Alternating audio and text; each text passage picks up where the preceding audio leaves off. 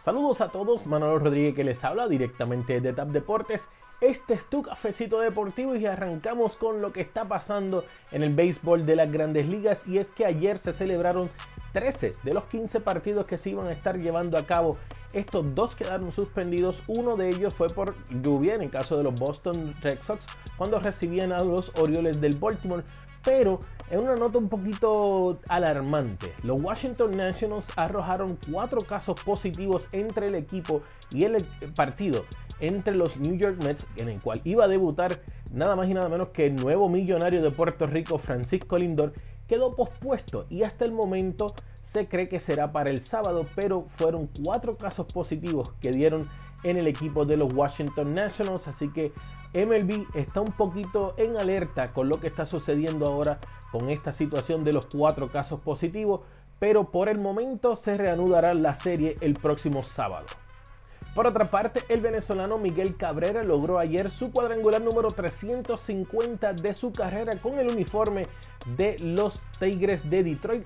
Este se pone a solamente 12 cuadrangulares para llegar a la famosa cifra de 500 cuadrangulares en lo que sería su carrera.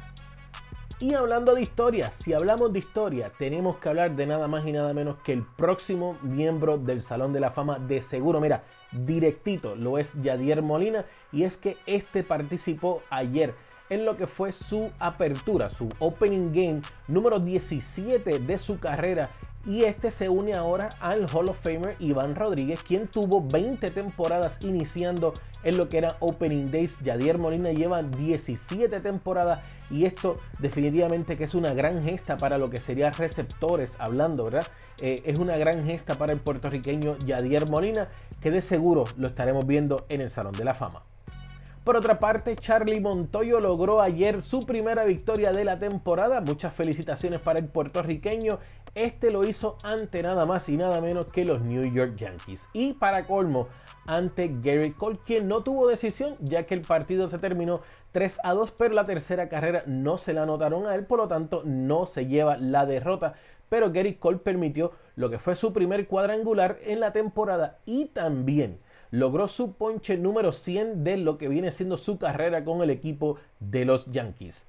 No olvides seguirnos a través de las redes sociales bajo Tap Deportes y comentar en lo que es este video. Déjame saber si tú eres uno de los Yankee haters, Yankee lovers que también están buscando la historia del número 28.